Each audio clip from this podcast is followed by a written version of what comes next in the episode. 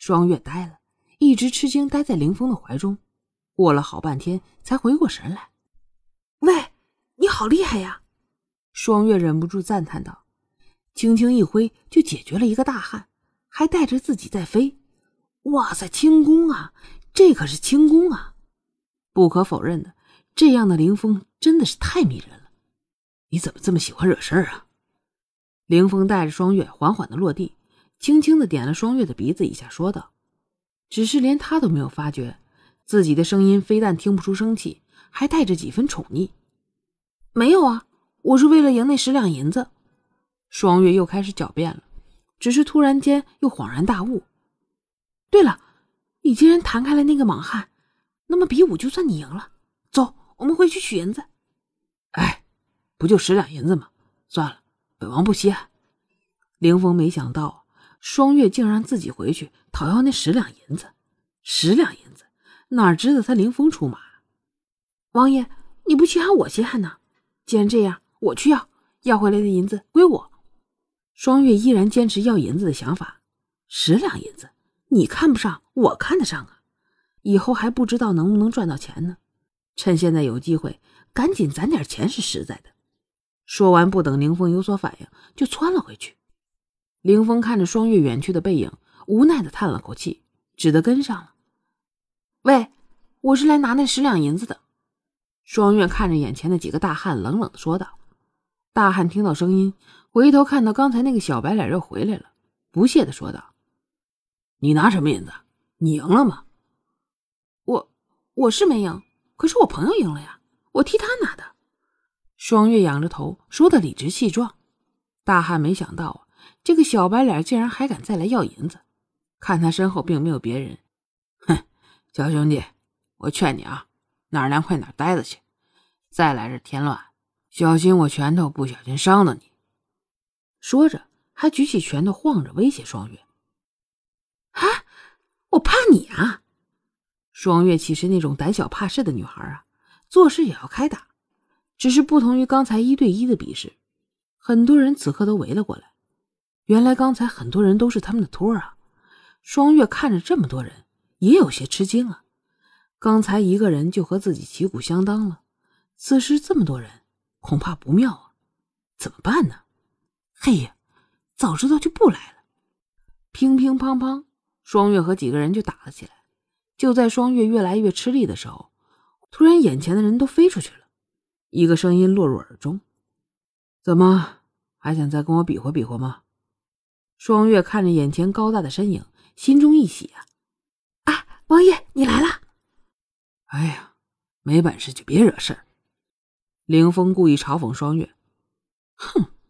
看着凌风那不可一世的态度，双月也没了好脸色，转过头去：“来，我们一起上。”这些莽汉在凌风出现的一瞬都有些发愣了，感觉到了凌风的身手不凡，一个个都不敢上前。你看看我，我看看你，终于一个胆大的说了一句，所以都冲向凌风。凌风看着这群乌合之众，不屑的挑了挑眉，一跃而起。双月冷冷的看着这些大汉冲向凌风，却一点也不担心。为什么？因为一，双月没有担心的理由。凌风经常欺负自己就算了，他要是被打了，自己也会高兴的。二，凌风是王爷，如果凌风真的伤了，他们是不会有好果子吃的，一举两得呀。三，就是双月通过墙里的两枚飞镖，已经猜到了凌风实力不俗。打倒这几个人绝对不算问题。果然，一切如双月所料，这几个大汉没几个回合就倒在了地上，而凌风则毫发无伤地站在那儿，轻轻地拍了拍自己身上的灰尘。凌风这个王爷还真不简单呢，长得一表人才不说，还一身的好功夫。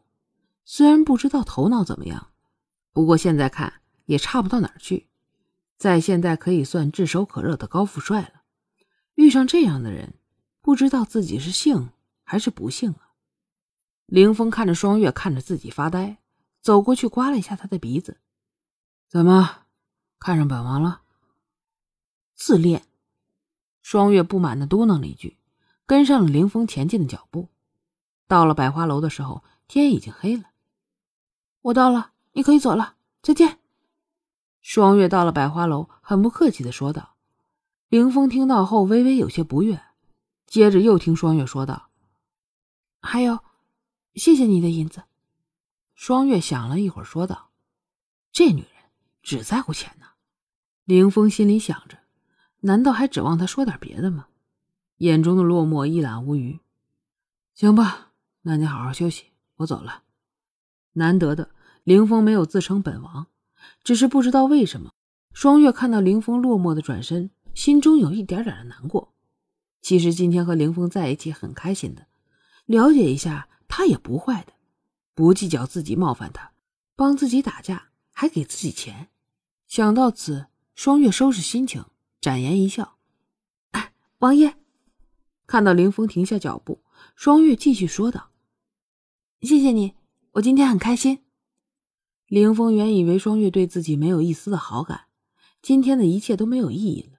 却没想到啊，双月会叫住他，说出了这句话，心中一暖，转身抱住了双月。双月没想到凌风会突然抱住自己，一时怔住了，本想推开凌风的，却听到凌风沙哑的声音响起：“双月。”感觉到了凌风的失意，双月低垂的手犹豫了再三，还是轻轻的拍上了凌风的背，难得温柔的说道：“王爷，不早了，你也早点回去休息吧。”嗯，我明天再来看你。凌风感觉到双月回报自己，很开心的说道。双月听到凌风的话后，心中暗道不好啊，只是看到凌风期待的眼神，实在是不忍拒绝，轻推着凌风说道：“哎，王爷，你早点回去吧，真的很晚了。”那明天见。凌风依依不舍的看着双月，嗯，再见。双月甜甜笑道。眼中藏着一抹皎洁，心中暗想啊，再见只是告别，明天可别再见了。感谢您的收听，支持白鹤，请您动动发财的小手，点一点订阅，您的支持是我更新的动力。点了订阅不迷路，我们下集见。